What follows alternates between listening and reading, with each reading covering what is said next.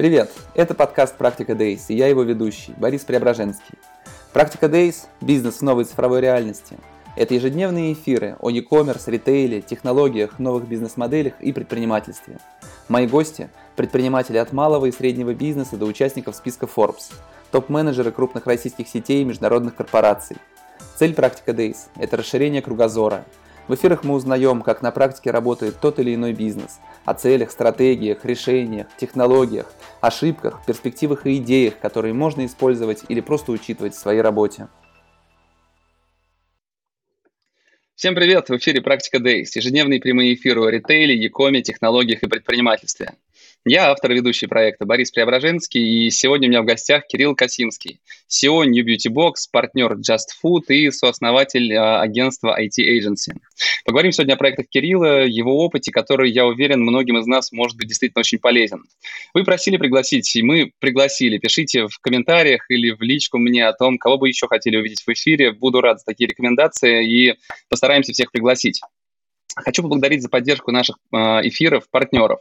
Агентство диджитал-маркетинга Medianation, Perfluence, продажи через блогеров по модели CPA, Upload, увеличение продаж в e-commerce через пользовательский контент и Checkbox, доставка в день заказа от 90 минут или часовые интервалы по фиксированной цене. Кирилл, ну что же, привет, спасибо, что зашел, зашел ко мне на эфир. Э, поговорим о твоем опыте. Помучаю тебя. Борь, привет, рад, э, что позвал. Э, Давай начнем, наверное, с самого начала. Расскажи, пожалуйста, о себе, какими проектами ты сейчас занимаешься, в каких компаниях работаешь? А, ну, смотри, самый старый проект, а, самый старый проект это компания IT Agency. А, это как раз продуктовое маркетинговое агентство.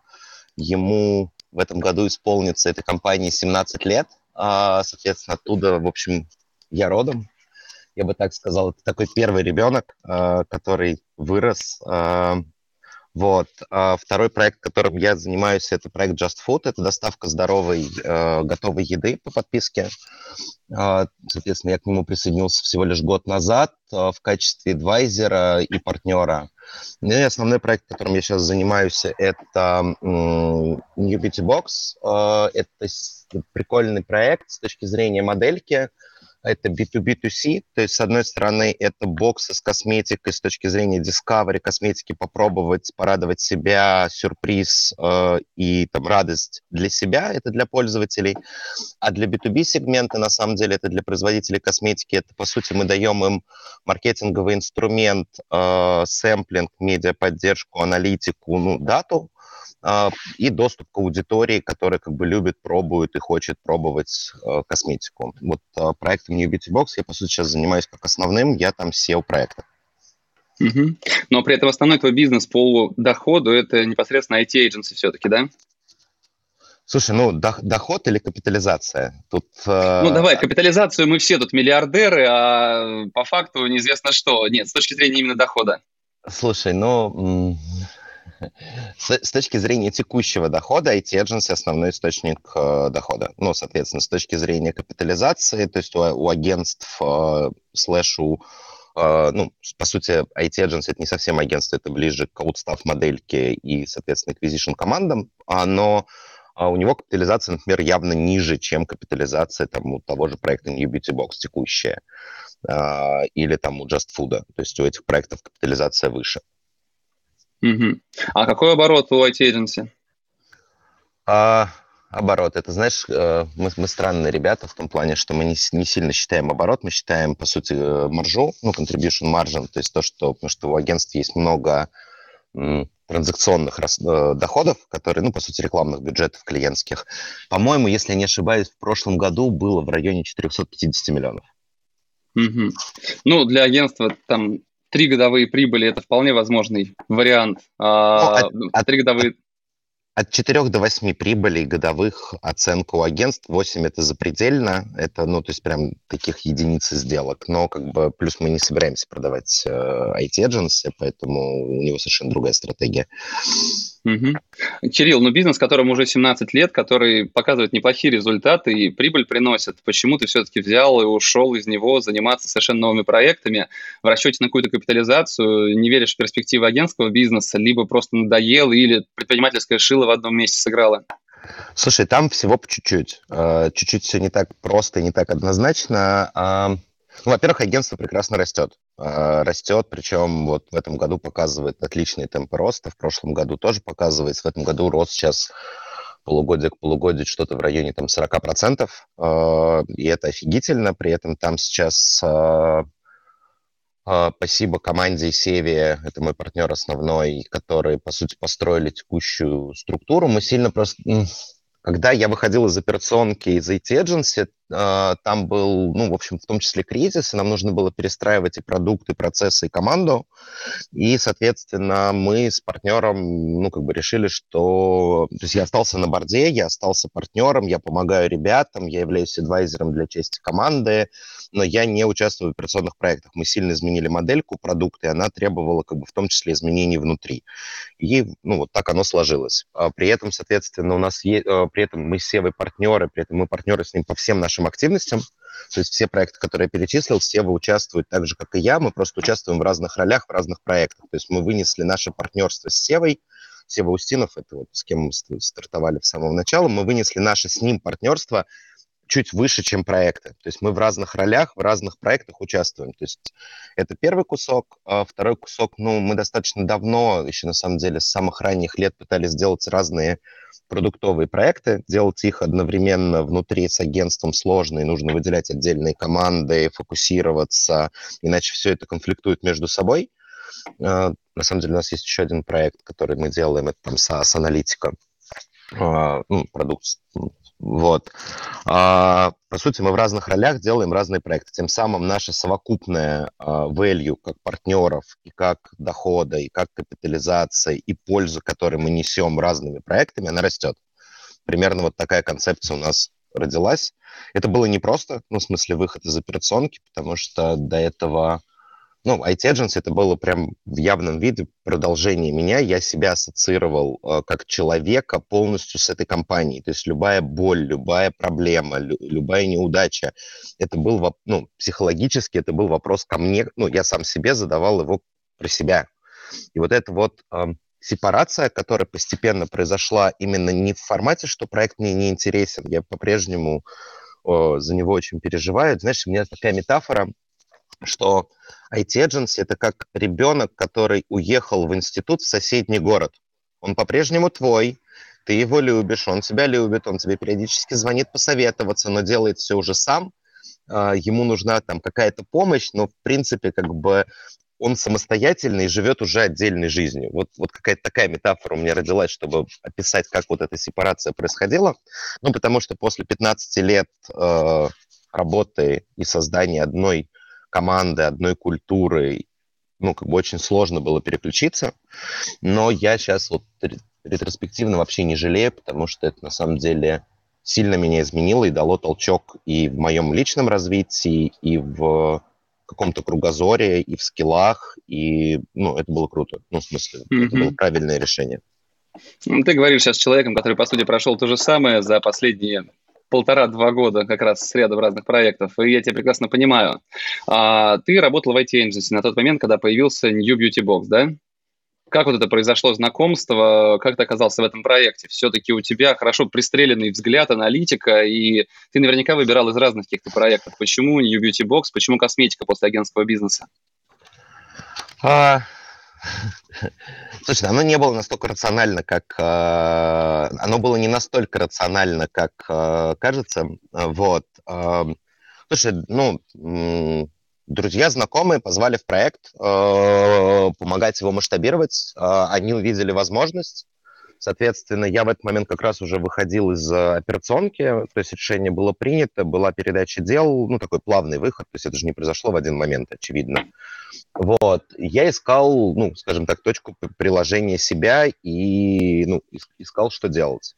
При этом там стартовать что-то совсем с нуля, на это требуется там и больше капитал, и наличие идей. Здесь, соответственно, был проект, который был маленький, который, в который позвали друзья, и взвесив все, я решил вписаться в эксперимент. А, ну, по сути, это был эксперимент на тот момент для меня, попробовать, что получится, свести экономику, посмотреть совершенно на другой тип компании, потому что, ну, профессиональные услуги и продуктовая компания – это абсолютно разные типы компаний и по управлению, и по скорости, и по механикам принятия решений, и по скорости отдачи. То есть после там, такого длинного B2B, да, достаточно тяжелого, с высокими чеками, оказаться в B2C-сегменте с быстрой отдачей твоих, э, где каждое твое действие видно ну, почти на следующий день, это было достаточно интересно. Поэтому я решил, почему бы не попробовать. Ну, mm-hmm. а дальше, соответственно, оно завертелось. Ты называешь продуктовым, продуктовой компанией New Beauty Box. А, по сути, это e-commerce проект. Почему ты так это все произносишь, называешь? Слушай, там вообще очень сложный микс. Э, кстати, если можешь, не переключайся так часто между большим экраном и маленьким. Комфортнее видеть собеседника, если это окей. Окей. А, знаешь, как смотреть в глаза, а, так приятней. А, вот, а, смотри, там на самом деле хитрый, хитрый микс моделей. То есть там B2B2C, а, при этом, соответственно, есть часть, которая касается, а, на самом деле, B2B, и это стык а, продукта для B2B производителей косметики на, с, в том числе, частично агентскими кусками, то есть про сервис, про аккаунтинг, про продажу, то есть такой микс. А, а вот эта вот B2C-шная часть, на самом деле, ну, а, мы работаем без подписки, хотя западные игроки, понятно, что работают все на подписке, ну, аналоги. Но да, это Яком, но это способ монетизации, в том числе вот этого кусочка. Ну, то есть за счет этого, в общем, оно все и живет. И второй кусок, ну, все равно много тестов, экспериментов, э, огромное количество э, клиентов розничных, э, куча АБ-тестов, ну, много стат значимости. Потому что если твой проект основной только B2B, у тебя там эксперимент нормальный, это полгода.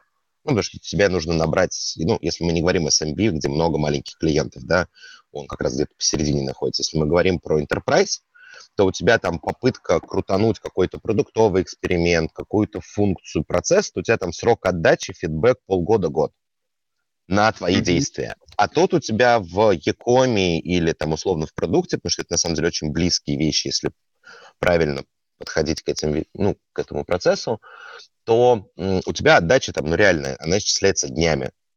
Ну, понятно, что есть и более длинные циклы, но быстрый фидбэк, ну, как бы это круто. Mm-hmm. это, это, друг, это, да, так, это другое относительно того, что было у меня до этого. Я бы так сформулировал. Это то, что мы делали для клиента всегда, а тут получается то, что начал делать для себя. Угу. Ну, а ты вошел в бизнес, ты его купил. Что это была за свадьба, как поженились?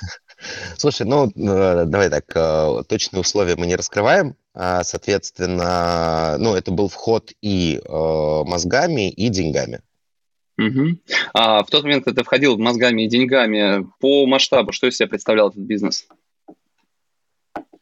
Он был маленький, совсем маленький. Ну, то есть он там был, годовая выручка была там что-то в районе 25 миллионов. Угу. А сейчас? В этом году, я думаю, что мы пробьем 200. Угу. Соответственно, а если говорить... За, за, за соответственно, с, ну, с середины 2019 года мы вошли угу. в проект. Ну, а если говорить о количестве заказов, в среднем чеке, количестве сотрудников, какими-то цифрами еще можешь поделиться для понимания масштаба в целом бизнеса? Да, сотрудников около где-то 55-60, ну, при, примерно, то, точную цифру не скажу, она немножко меняется достаточно быстро, мы активно масштабируемся. Количество заказов, ну, соответственно, средний чек где-то около 3000, а, он там колеблется от сезона, ну и, соответственно, можно посчитать количество заказов, соответственно, 200 миллионов на 3000, соответственно, это где-то в районе там 65-67 тысяч э, заказов в год. Угу. Ну, по сути, если говорить о бизнес-модели, вы собираете с производителей, закупаете или получаете какие-то промики, а, наборы, и потом их просто продаете. То есть идеальная система, наверное, когда полностью бокс э, скомплектован на основе каких-то промо-предложений от производителей, которые дали его бесплатно. Такое бывает?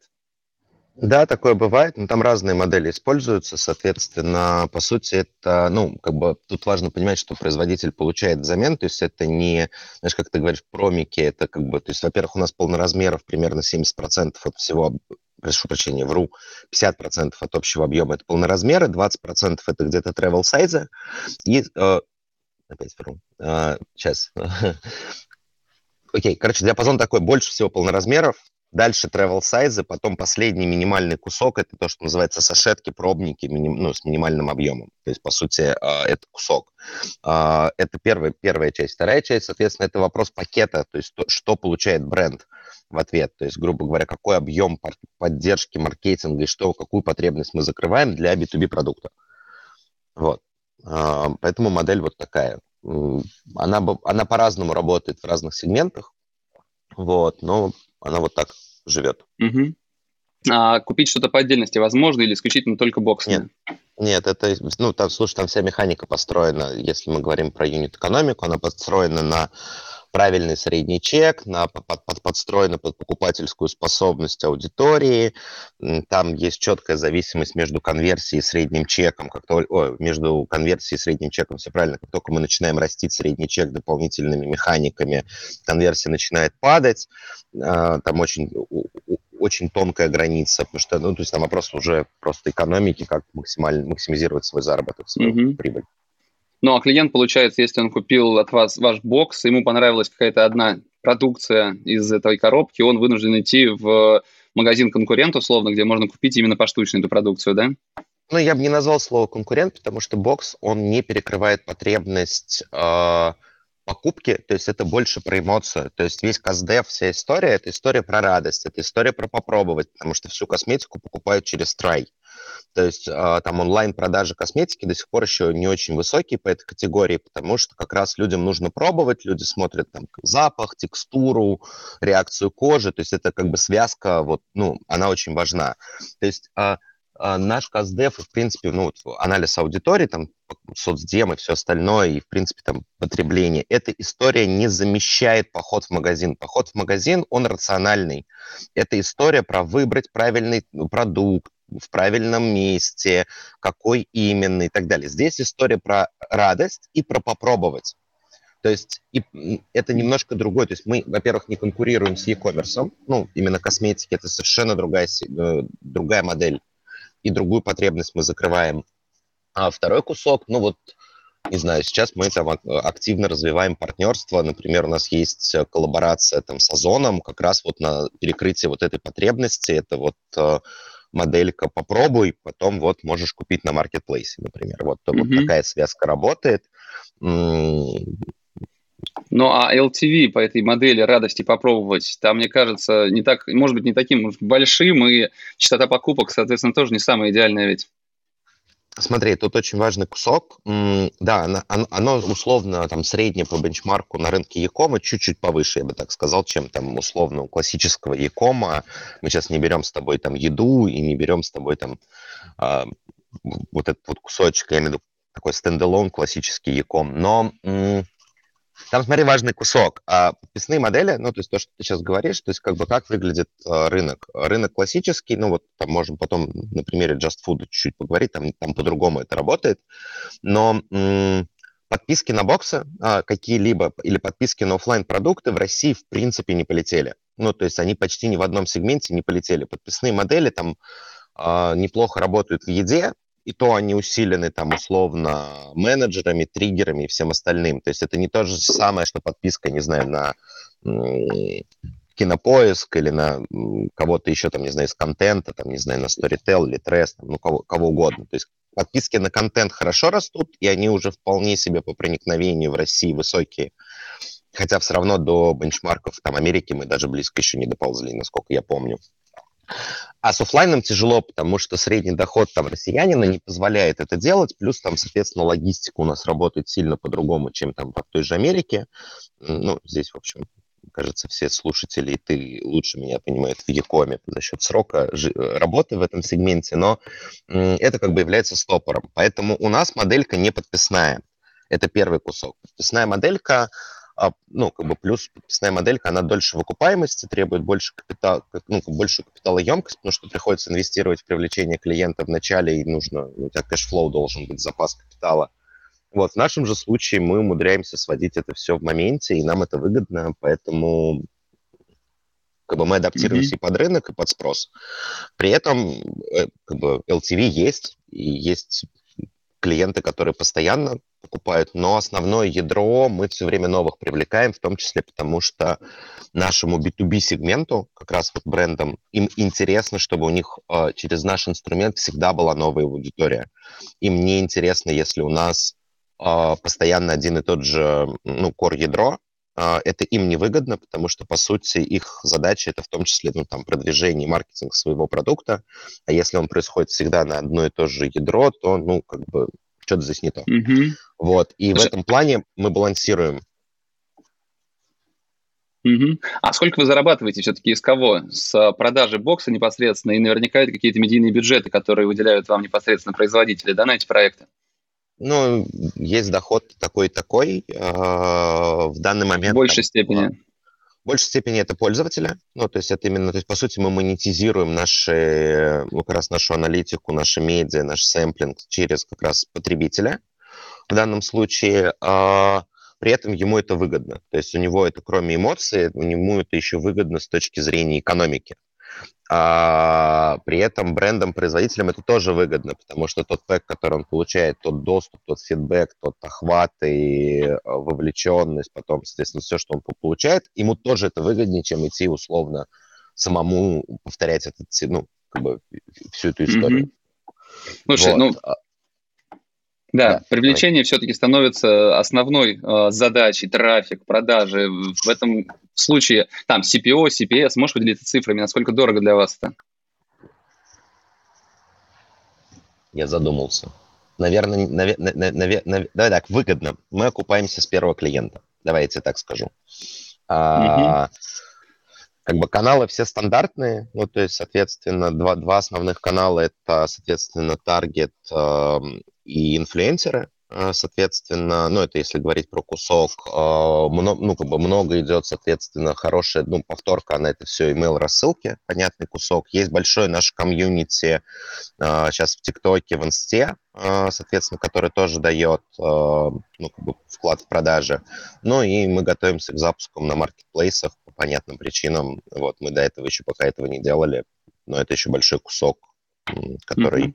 предстоит нарастить. Слушай, ну а комьюнити в Инстаграме? ТикТок я не посмотрел, и в Инстаграм зашел, у вас там куча тысяч подписчиков, и при этом лайков по 100, по 200, по-моему, на каждом посте. Это больше выглядит как на армию, как будто армия ботов, и все. Слушай, там армии ботов нет, там есть э, механика в том, что м- там много интеграционного контента. То есть, смотри, там, там нужно смотреть не на средний Гивы. Есть, а, не, не, интеграционного... Гива есть, ну, в смысле, здесь как бы ну, как бы это стандартный инструмент, который работает, очень странно его не использовать, да, у тебя есть приток-отток, дальше у тебя есть, соответственно, то есть ты просто считаешь не весь его объем, а тот, который остается через какой-то промежуток времени после этого куска. А, ну, как бы это просто механика, соответственно, механика как механика. А, если говорить про реакцию, то есть, ну, про вовлеченность, там, соответственно, есть две части, поскольку контент разный, там есть редакторский контент, там есть, соответственно, контент, который встраивается а, в сторону бренда, то есть интеграция бренда происходит. Это первый кусок, и у них очень разные метрики. Ну, это, это первая часть, нужно смотреть на них. Второй кусок, то, что ну, у тебя все равно все в сторис, а сейчас еще и в Reels, э, которые, кстати, идут очень неплохо, прям активно развивается явно совершенно. Инстаграм э, копирует механику ТикТока, ну, насколько может. У тебя, основная, ну, у тебя основной весь поток и охваты, например, это сторис. Ну, то есть, например, даже у блогеров, чтобы ты понимал, там то, что конвертится, у нас лучше всего конвертится сторис. Мы, например, там у блогеров интеграции в первую очередь делаем у сторис редко посты, это там имеет другую ценность, но это не acquisition, не вовлеченность. Mm-hmm. То есть тут вопрос сравни, сравнения инструментов. Ну, тут получается у вас такая машина маркетинговая по привлечению все новой и новой аудитории. А ты можешь сказать о вкладе какого-то из каналов, э, дающим наибольший результат для вас? То есть это инфлюенсеры, все-таки таргет или это какие-то более традиционные ну, вот механики? Это два, это два канала, инфлюенсеры и таргет, я бы так сказал. Угу. А как вы строите работу с инфлюенсерами? С таргетом-то все понятно, здесь хорошие таргетологи, которые смогут э, покорить весь мир, а с инфлюенсерами как работаете? Слушай, у нас прям отдельная команда большая, которая этим занимается. Мы человек? На... Сейчас я скажу. Совокупно раз, два, три, шесть.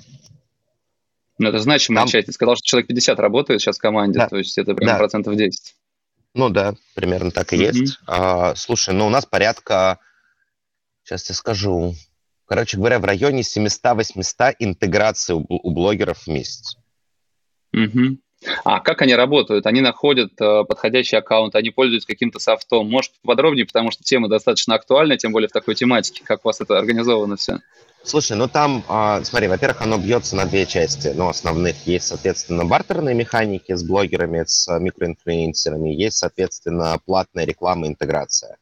А в платных рекламах, соответственно, оно бьется на две части. Есть селебы, есть, соответственно, средний сегмент, который как бы не селебы, я бы так это сформулировал. Соответственно, это абсолютно разные команды. То есть, соответственно, а, бартеры, соответственно, это история, то, что там идет поиск, а, там можно использовать для ну, это, скаутинга все что угодно, там можно использовать какие-то инструменты открытые. Дальше, соответственно, мы, мы предпочитаем работать напрямую, ну, не через какую-то платформу. Ну, по каким-то причинам, так и в том числе так исторически сложилось. Плюс так можно устанавливать личный контакт с э, партнерами, потому что мы стараемся с ними дружить, выстраивать отношения. Бывают всякие ошибки, ну, как бы взаимодействовать с людьми, а не с платформой. То есть это все-таки не платформа в чистом виде, ну, потому что блогеры — это люди со своими там нюансами, Заморочками и тараканами очень часто, да? Слушай, ну как и все люди. Мне кажется, как и все люди, местами ты удивляешься, но когда ты просто понимаешь и вылезаешь из какого-то digital мира и просто выходишь как бы на улицу, ты понимаешь, что, что это такие же люди, как и все остальные. Просто когда мы там, не знаю, очень много лет сидим вот в диджитальной айтишной тусовке в Москве а, с определенным там а, кругозором, ну, как бы это одно, одна моделька. Когда мы смотрим на пользователей, это другая моделька. Когда мы каздевим наших потребителей по всей России, у нас 70% это Россия, они, ну, 30% Москва. Там, знаешь, там ты иногда просто ты, ты смотришь на Каздев и такой думаешь, ничего себе, и так тоже бывает. Ну, то есть там, э, не знаю, там очень странные истории, то есть там про то, как устроен, устроена жизнь у людей. И, знаешь, вот есть такое правило, я не репрезентативен. Вот мы с тобой точно не репрезентативны для того, чтобы смотреть на массовые продукты. Ну, mm-hmm. вот, и тут э, вот этот кусок, как бы он такой. Соответственно, много интеграций, возвращаясь к блогерам, соответственно, много, много мы делаем, mm-hmm. и это как бы, ну, и это только начало, скажем так. Но вы выбираете celebrities или микроинфлюенсеры, по какому принципу? Смотри, с селебрити практически не работаем, потому что там нет acquisition а, это скорее именно имиджевая, охватная, пиарная история, если мы говорим про селебов, по крайней мере, в нашем сегменте, ну и в тех, в которых я видел цифры, показатели, то есть это скорее именно пиар и вот это все. А если мы говорим именно про acquisition, про продажи, то это как раз средний level э, блогера и, соответственно, ну, по размеру, э, и, соответственно, микроинфлюенсера. Угу. А средний по размеру это в подписчиках, если мерить, то сколько? Слушай, ты знаешь, э, это тоже на самом деле очень интересный параметр. А, мы, при том, что делаем очень много интеграций, а, мы прямой корреляции между подписчиками и продажами не видим вообще. У нас есть блогеры, которые там имеют подписчиков там 100 тысяч и продают лучше, чем блогер, у которого подписчика полтора-два миллиона. А, ну, как бы ну, то есть там может быть абсолютно по-разному. Ну, то есть среднее, ну, давай так, это от 100 до там, 3 миллионов. От 100 тысяч до 3 миллионов в среднем. Mm-hmm. Вот. А микро а, от скольких? Слушай, ну, от нескольких тысяч. От нескольких тысяч, соответственно, до сотен. Там mm-hmm. есть те, кто работают по такой модели там до сотен. Там с микроинфлюенсерами, там вопрос дальше в зависимости очень сильно от продукта, ну, потому что если мы сейчас говорим про наш продукт, там вопрос просто нужно считать, какой у них объем э, трафика, охват средний, какой у тебя средний CTR, сколько ты получаешь переходов, какая у тебя средняя конверсия с этого канала. Ты на микроинфлюенсерах зачастую получаешь прогноз там, продаж с одной интеграции 0,3, продажи, 0,2, ну, то есть это прогнозный кусок, то есть ты там берешь во многом, то есть мы меряем абсолютно все каждого блогера, кажд... ну, эффективность от каждого абсолютно отдельно за счет там промокодов, UTM, а, соответственно, для того, чтобы считать э, ну, прямой вклад. Понятно, что они все равно так же, как и таргет, качают и органику, и повторку, потому что ну, это все равно все один юнит. ну, одно, одна целевая аудитория, она все равно как бы, ну, то есть она драйвится кросс-канальными коммуникациями. Но мы меряем все по каждому блогеру, то есть до, до каждого конкретно, поэтому мы можем все это отсеивать. Ну, из всего этого количества интеграций, какой процент, наверное, можно считать неуспешными?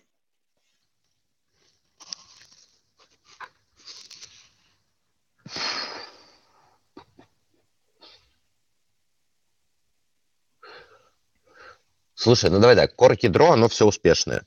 Давай так.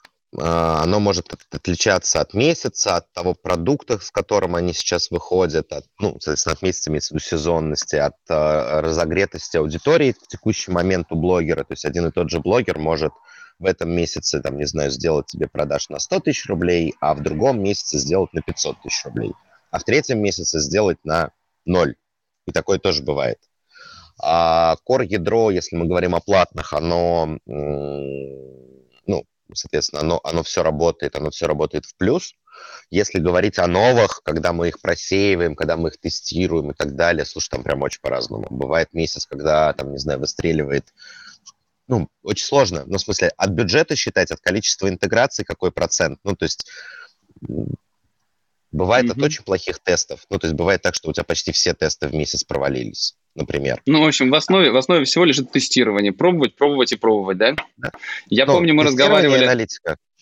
Угу. Я помню, мы разговаривали с Олегом Паем, uh, Mixit. У нас был эфир уже очень давно, и вот махина, которую Mixit выстроила, насколько я понимаю, не знаю, как сейчас, но тогда это был просто идеальная система вот этого взаимодействия. Наверное, для вас тоже был определенным таким примером, как хотелось бы, да? Слушай, я, кстати, не видел это интервью, надо посмотреть. Это было очень а... давно уже. Ну, неважно, все равно интересно. Наверное. Ну, то есть, я, я, ну, смотри, на самом деле есть несколько там проектов дружественных, у которых похожие модельки а, работы построены, их, их на самом деле много, а, проектов, с которыми там дружим, общаемся, а, ну и мы делимся, они делимся, делятся, то есть практиками, ну, то есть, потому что это, без этого тяжело, то есть, в принципе, там, я сторонник того, чтобы максимальное вокруг там а, команд себя и создавать там окружение такое, которое, с которым можно все время советоваться. То есть э, у нас есть там налаженные процессы с несколькими ребятами прям регулярно, где мы встречаемся, обмениваемся лучшими практиками в обе стороны. Есть наоборот, где там, когда ты сталкиваешься с чем-то новым или сложным, ты под этот запрос ищешь с кем пообщаться. Ну, то есть адвайзинг — это как бы на самом деле классный инструмент ускорения роста компании, команды у тебя. То есть mm-hmm. нет задачи знать все. Нужно понимать общий принцип, ну, логику, уметь как бы тестировать, иметь классную команду, которая может заэкзекьютить какие-то вещи, а дальше нужно уметь быстро учиться, ну, потому что а, меняется все очень в реал-тайме, то есть сегодня у тебя работает одна механика, завтра другая, и тебе нужно в момент, когда оно перестало как бы сходиться, ты очень быстро начинаешь перестраивать процессы. Вот тут у тебя работает команда, процесса и алгоритм поиска вот новых работающих схем, потому что там комбинация очень многогранная, то есть э, там, не знаю, в таргете ты тестируешь там и креатив, и подачу, и продукт, и акцию, и точку приземления, и все это еще в комбинации, еще это на разные плейсменты, еще это на разные модели закупки, и это понеслось просто вот э, как бы кусок. Оно отрабатывает, потом оно выгорает, ты заново это запускаешь, пытаешься это снова перепридумать. Поэтому, ну, такой не очень стабильный бизнес-то получается все-таки. Привлек, сработали какие-то гипотезы, здорово. Не получилось в этом месяце, бах, провал по продажам. Ну, слушай, ну у тебя у любого Якома, ну, в смысле, у, у любого практически бизнеса, да, у тебя есть повторные клиенты, то есть, ну, это не подписка, давай так. Хорошо, а доля повторных какая?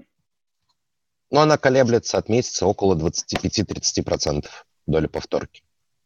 Угу. Соответственно, ну, как бы дальше по сезону, ну, вопрос сезона, ну и вопрос, как много, потому что у тебя вне сезон уменьшается объем привлечения, соответственно, в этот момент у тебя доля повторки там чуть побольше. В сезон, когда ты, наоборот, э, драйвишься, у тебя доля повторки поменьше. Ну, потому что ты можешь, mm-hmm. грубо говоря, бюджетом отработать объем больше. Логично. Вот.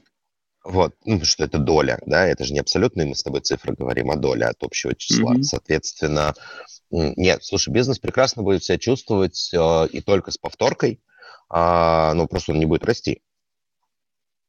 Mm-hmm. Ну, как бы, либо нужно менять продукт. Ну, то есть, соответственно, у тебя же всегда есть выбор, да, то есть ты же точишь продукт, в том числе под канал дистрибуции, в том числе под пользовательские как бы сценарии, то есть ты дотачиваешь продукт, то есть продукт это не то, что ты сделал, и оно стоит как бы на месте. Ну, то есть, как пишут в умных книжках умные ребята, то есть у тебя, более того, у тебя может продукт сильно отличаться на разных каналах. Ты его адаптируешь ты его адаптируешь под э, пользовательское поведение, под пользовательскую потребность, под то, чтобы у тебя сходился канал.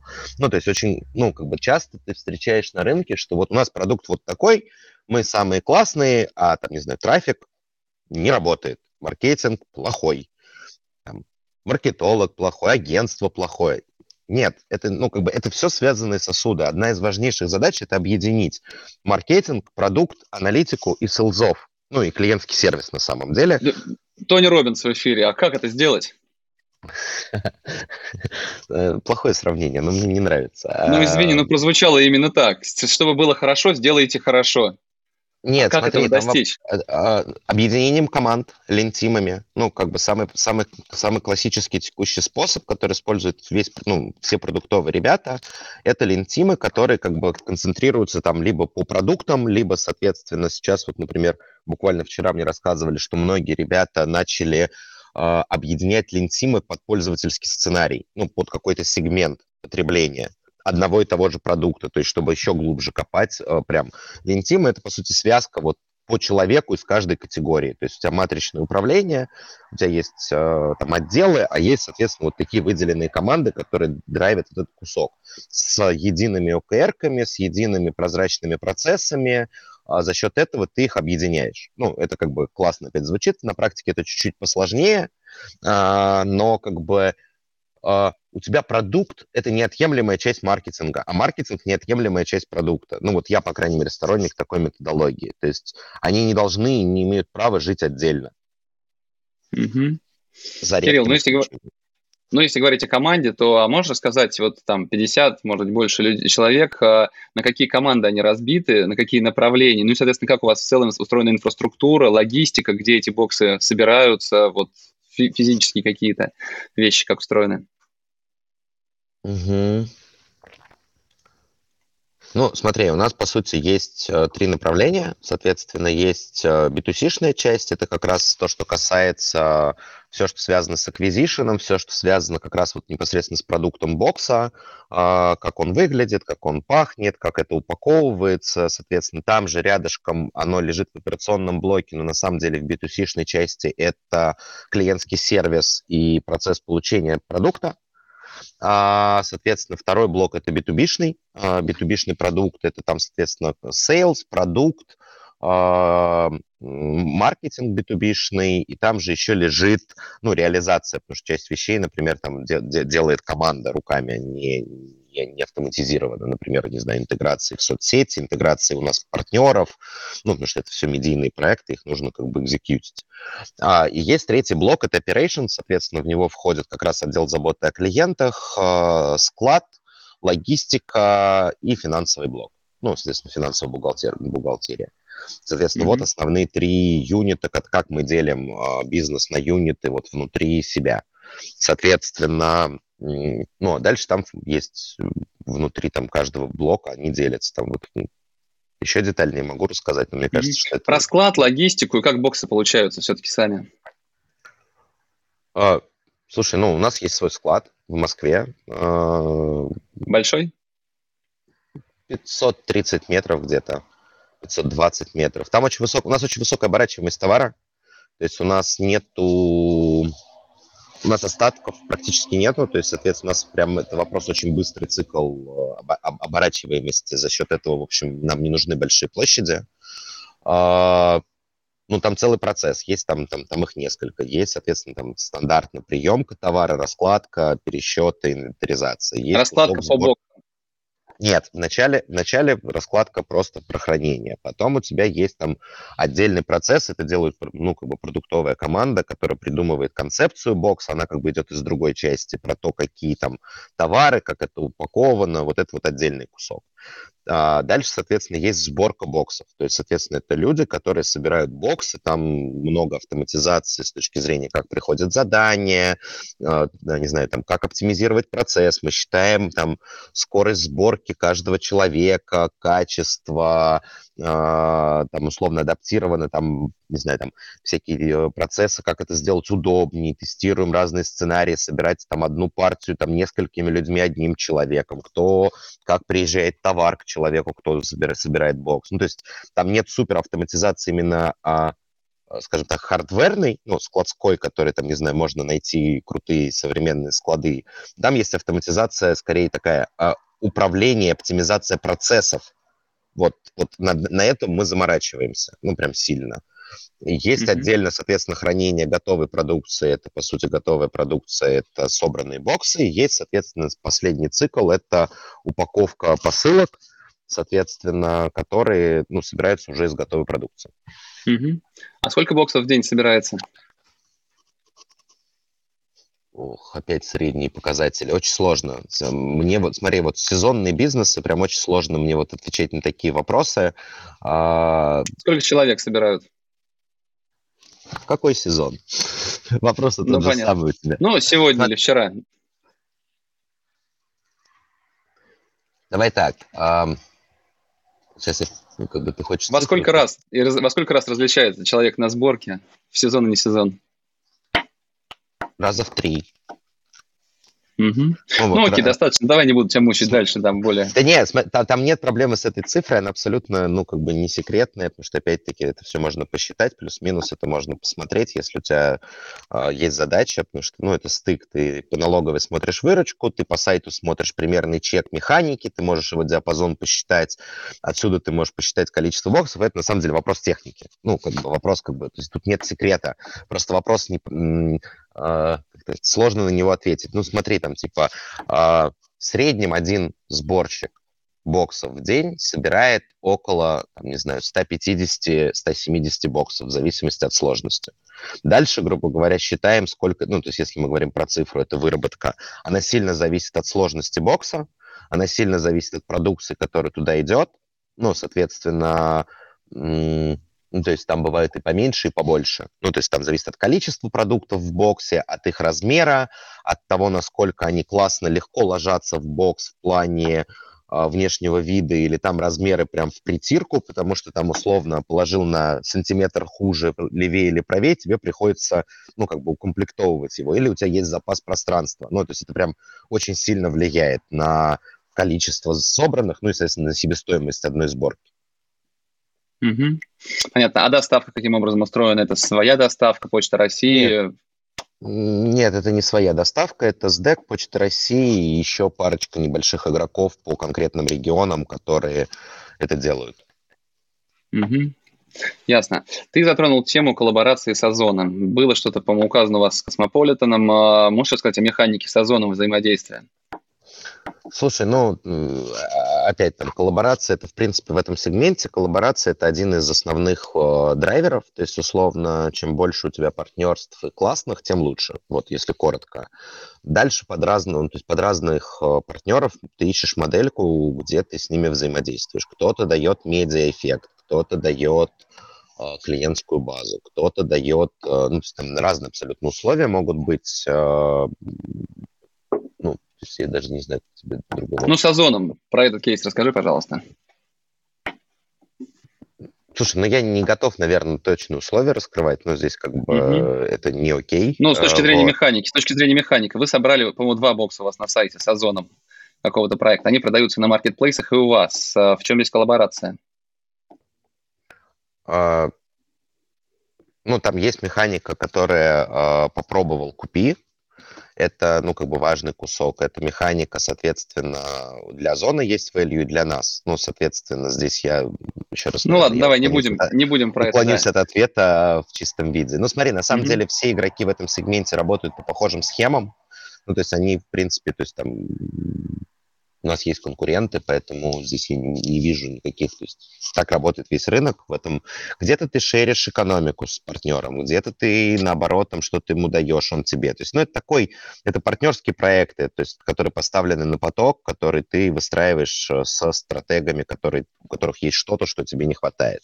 Там, например, mm-hmm. там, для нас важно там медиа-эффект, например, потому что это важно для наших B2B партнеров. Для нас важна история с тем, чтобы как раз вот условно а, связка, там, если мы говорим с e-commerce, то вот то, что ты в самом начале спросил, типа попробовал в боксе, купи, ну как бы это очевидная связка, которая как бы дает тоже эффект и для B2C а, сегмента нашего, и для B2B сегмента, и, и для, там, например, маркетплейса в виде Озона, и для нас как итогового выгодополучателя. Дальше вопрос, как это склеить, например. Это там mm-hmm. интересно. А, это очевидная вещь, которая, как бы, ну, вот она вот здесь вот есть такая.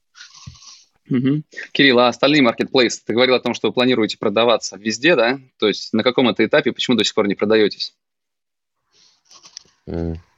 Так сложилось в процессе. Ну, то есть так сложилось. Но если говорить об основных драйверах роста, то план у вас, вы, вы неплохо очень растете, я так понимаю, что хотите расти, сохраняя темпы. За счет чего в первую очередь? Накручивая вот эту маркетинговую машину или что-то такое фундаментальное, новое, большое сделать?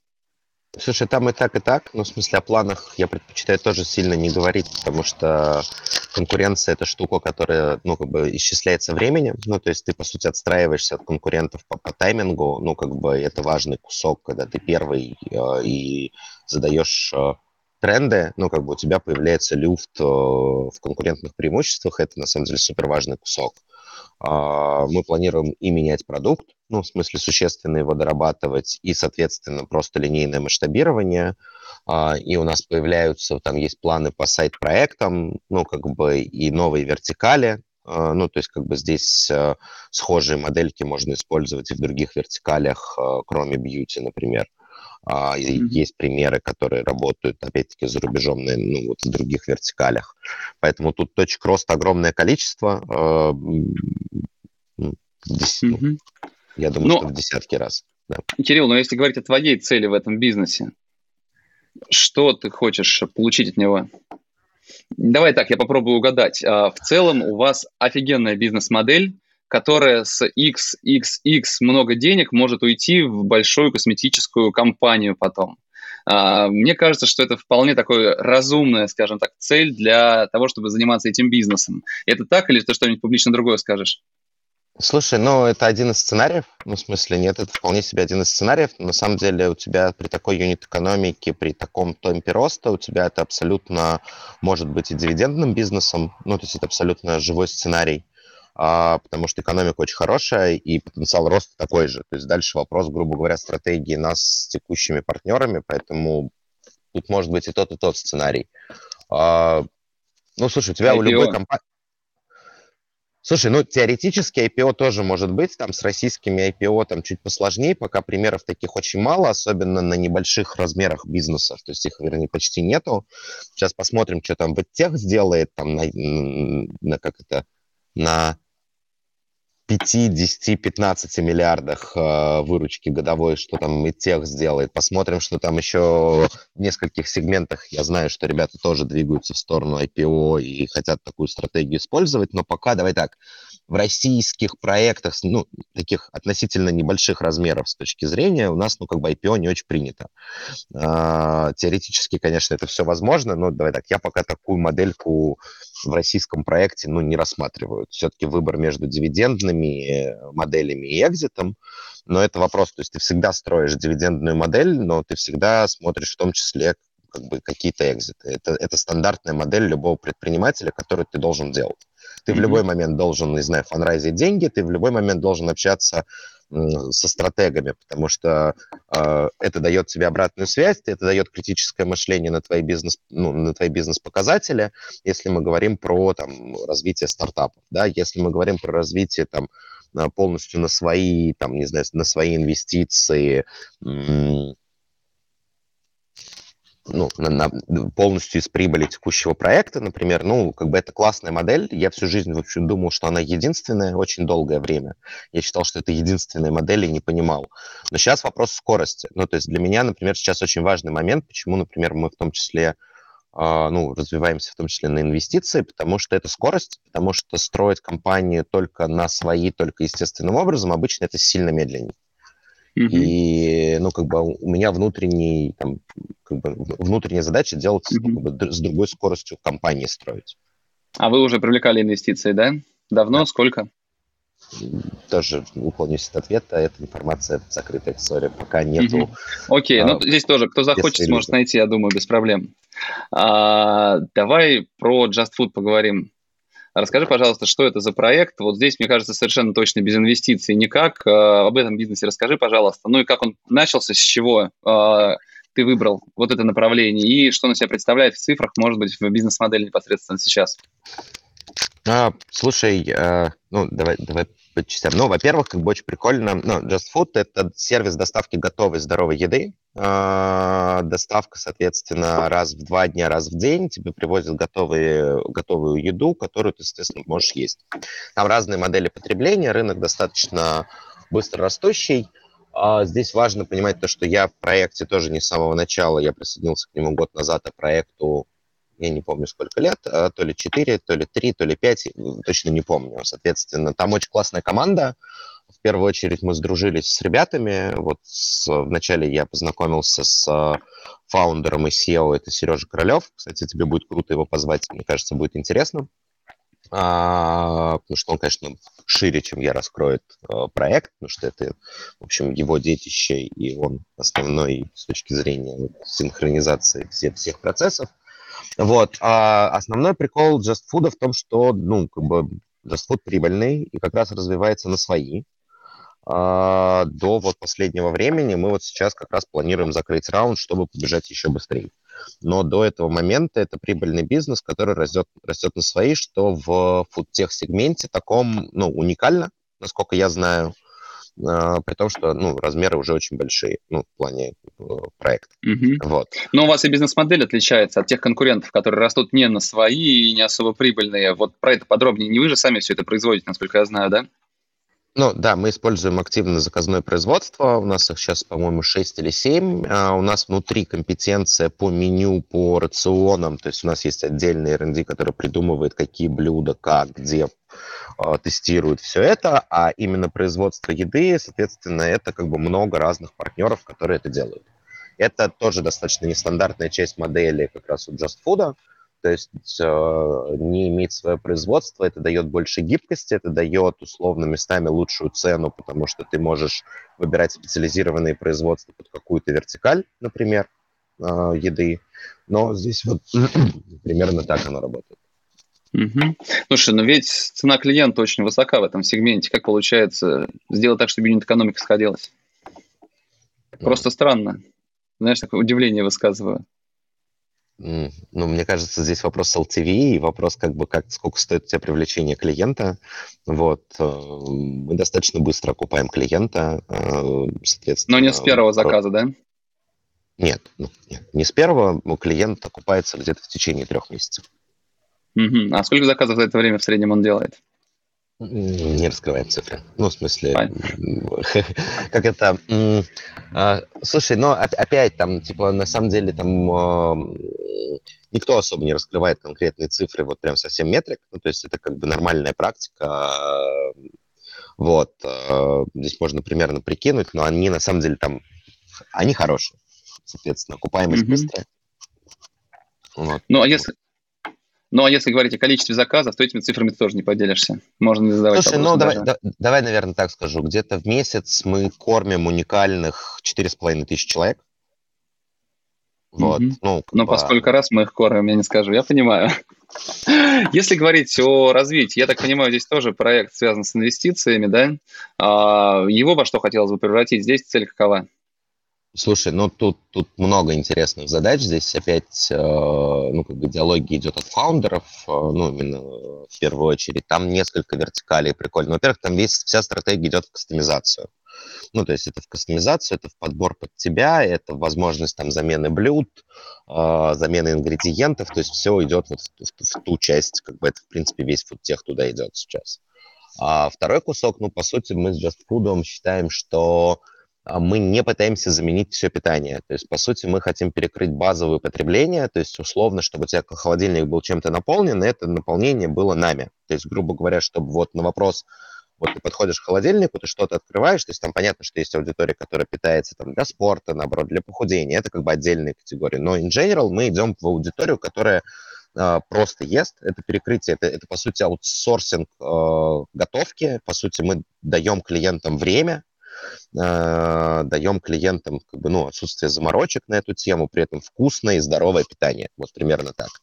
А, соответственно, вот такой кусок. Плюс мы активно раз, развиваем ритейл-каналы, то есть, соответственно, потому что наша экспертиза – это как раз вот закрытие потребностей клиента для того, чтобы он не думал о еде. Вот то, что мы делаем. Угу. Скажи, а будут еще какие-то проекты интересные, такие вот продуктов, с продуктовым подходом, что-то с Якомом связанное? Я так понимаю, что ты... У меня? Да, у тебя. Я так понимаю, что ты на IT-agency уже заработал и зарабатываешь достаточно хорошие деньги. И ищешь места, куда можно было бы приложить в купе с твоей, э, с твоим шикарным маркетинговым бэкграундом, да, пониманием всего этого продуктового подхода. И вот находишь. То есть два нашлись. Дальше какие еще проекты будут? Ну, смотри, есть третий, который как бы я озвучил, ну просто это как раз SaaS-проект по маркетинговой аналитике, такой достаточно в enterprise сегменте. А, которые активно развиваем. Ну, то есть их на самом деле три, и IT Agency четвертая. То есть, соответственно, четыре проекта, в которых, а, соответственно, я в тех или иных ролях участвую. Слушай, они точно...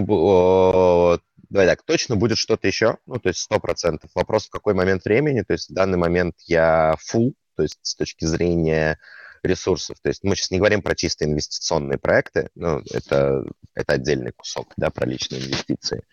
Но там именно там, где я участвую активно как человек, э, ну, на данный момент, э, ну, скорее нет. В будущем сто процентов будет, э, ну, потому что потребность создавать, менять, придумывать, реализовывать, экзекьютить, она есть.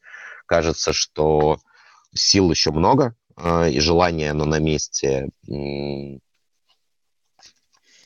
ты независимо так, от этих... Да.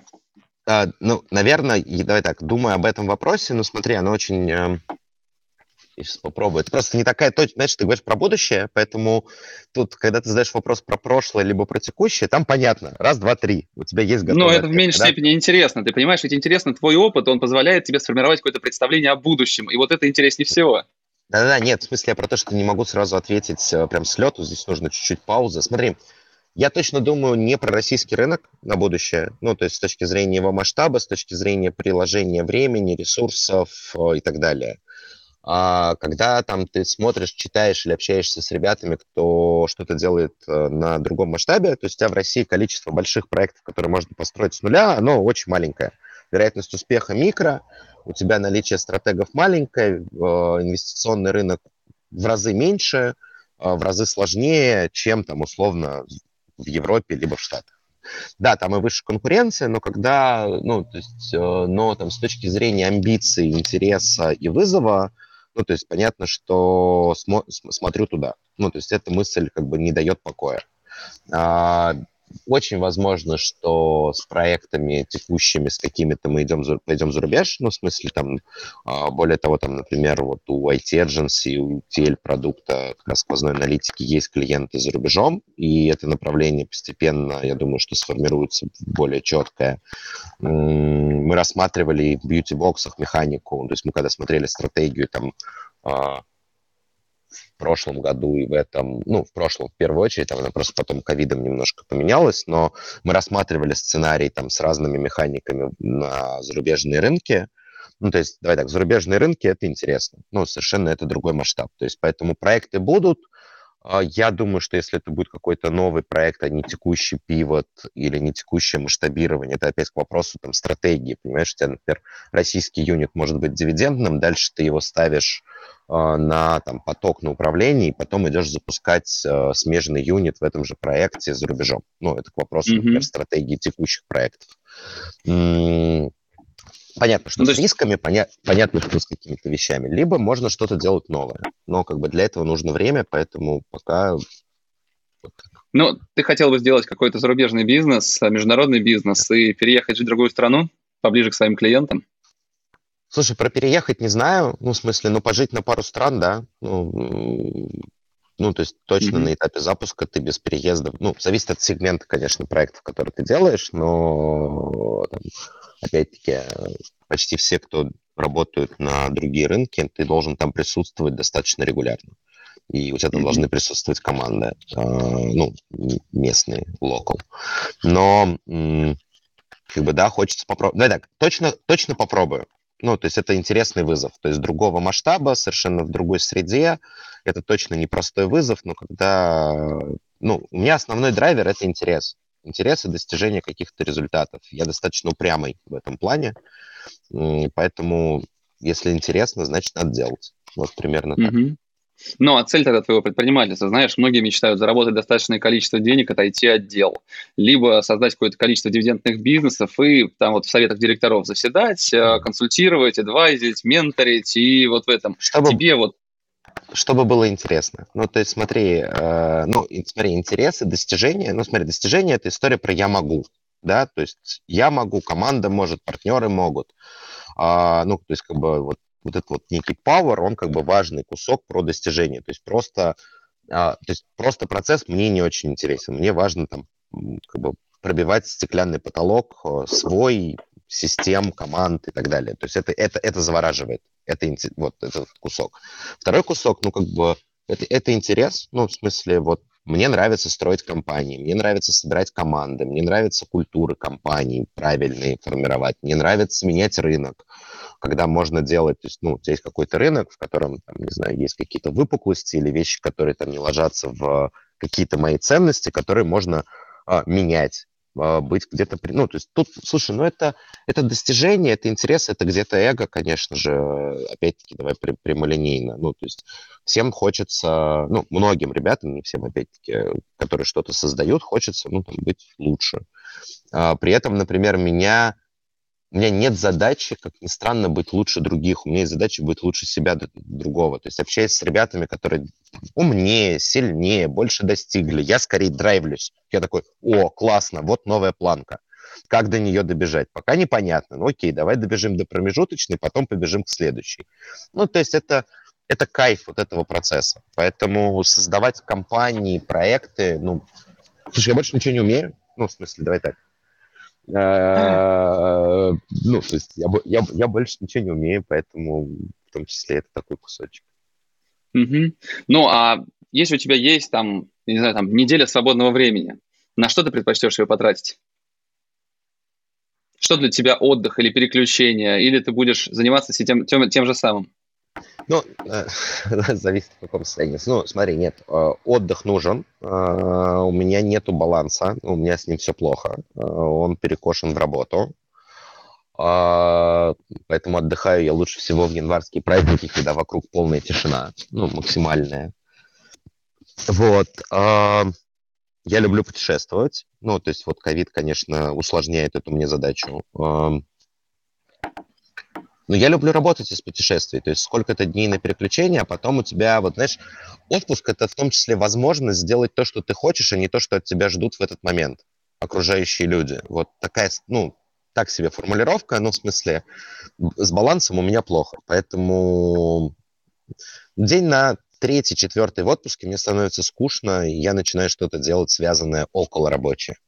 В идеале mm-hmm. не операционное с тобой ездить в отпуск невозможно. Ты как раз тот невыносимый человек, который говорит, ребят, идите на море, я сегодня поработаю немножко, у меня там срочные зумы, да? Ну, вполне. Ну, то есть э, я могу так сделать, да. Это вполне mm-hmm. мой формат. Но баланс ты хочешь достичь? Или все-таки твой баланс это как раз бег по этому, по, по лезвию рабочего процесса ежедневному?